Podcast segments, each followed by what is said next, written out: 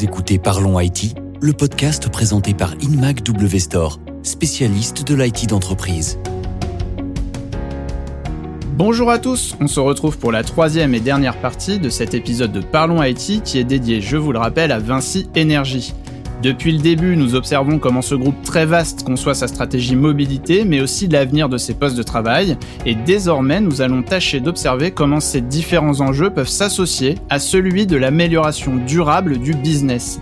Je suis toujours accompagné de Thomas Zambetta, l'administrateur mobilité de Vinci Énergie en France et à l'international. Bonjour Thomas. Bonjour Thibault. Je crois savoir que Vinci Énergie a pris de sérieux engagements en matière de RSE. Donc pour nos auditeurs, RSE, on le redit, c'est la responsabilité sociale et environnementale des entreprises. Est-ce que Thomas, vous pouvez nous en dire plus à ce sujet?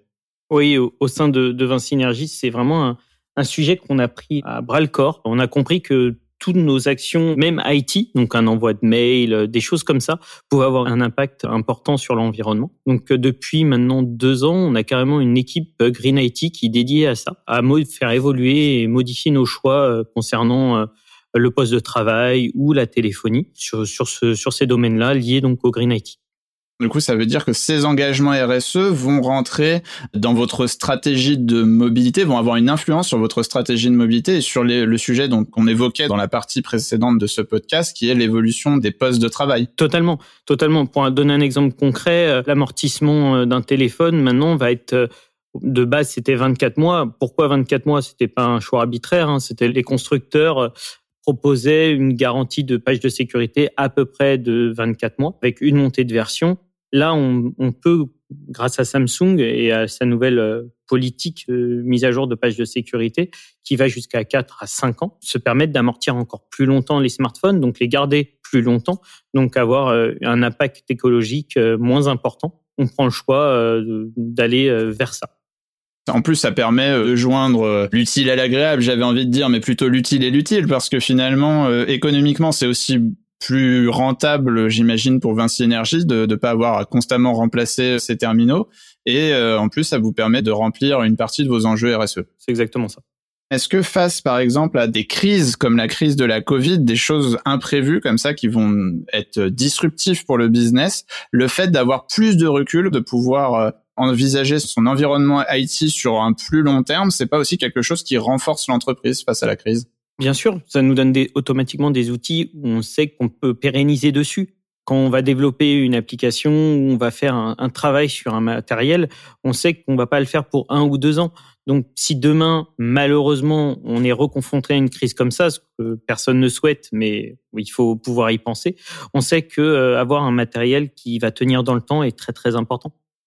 Pour conclure, je voudrais m'intéresser à votre partenariat avec InMac W Store, euh, que ce soit pour structurer euh, un IT résilient, comme on vient de l'évoquer, en, période de crise comme euh, la Covid, ou que ce soit pour bâtir le futur de vos postes de travail, comme vous l'avez défini très justement dans la seconde partie de notre podcast. Comment vous soutient Store aujourd'hui? Ben, le, partenariat qu'on a avec IMAC a été très très important et encore plus pendant cette période on est tous au courant qu'on a eu de gros problèmes de pièces ou de choses comme ça. IMAC a toujours essayé de nous tenir informés euh, le plus possible des approvisionnements, même que ce soit même pour les terminaux mobiles, nous informer euh, de toutes ces choses-là qui pouvaient euh, être un frein à notre activité. Donc on a un très très fort partenariat avec IMAC et un très bon relationnel avec toutes les équipes d'IMAC. Alors justement, vous êtes un, je le redis, un, très grand aficionado de Samsung le rapport entre InMac W Store et Samsung, est-ce qu'il a, il vous a apporté quelque chose justement? Est-ce qu'on peut donner un exemple avec Samsung? Bien sûr, ben, une flexibilité, clairement, quand on avait des points de blocage, des choses comme ça, carrément pour l'approvisionnement, par exemple, de certains modèles, iMac avait la possibilité d'avoir l'information directement via Samsung, donc ce qui nous crée une, très peu de perte de temps. Donc on avait des infos euh, très rapides sur nos questionnements qu'on pouvait avoir euh, sur nos terminaux Samsung.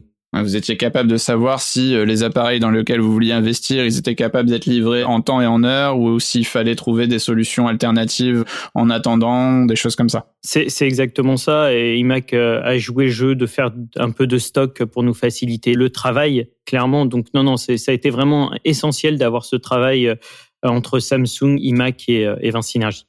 Du coup, est-ce qu'on peut dire aujourd'hui que finalement avoir un partenaire euh, comme InMac W Store, ça participe euh, à la résilience d'une entreprise face à la crise, face euh, aux transformations disruptives du business? Bien sûr, pour moi, elle est carrément essentielle. S'il n'y a pas un réel partenariat et un vrai esprit de confiance entre tous les protagonistes, ça peut pas bien fonctionner.